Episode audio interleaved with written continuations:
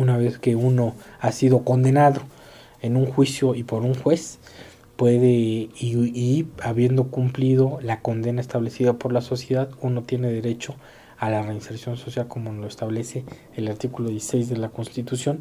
y para lo cual se necesita también hacer una reinserción de la fama pública, del honor y de la vida privada.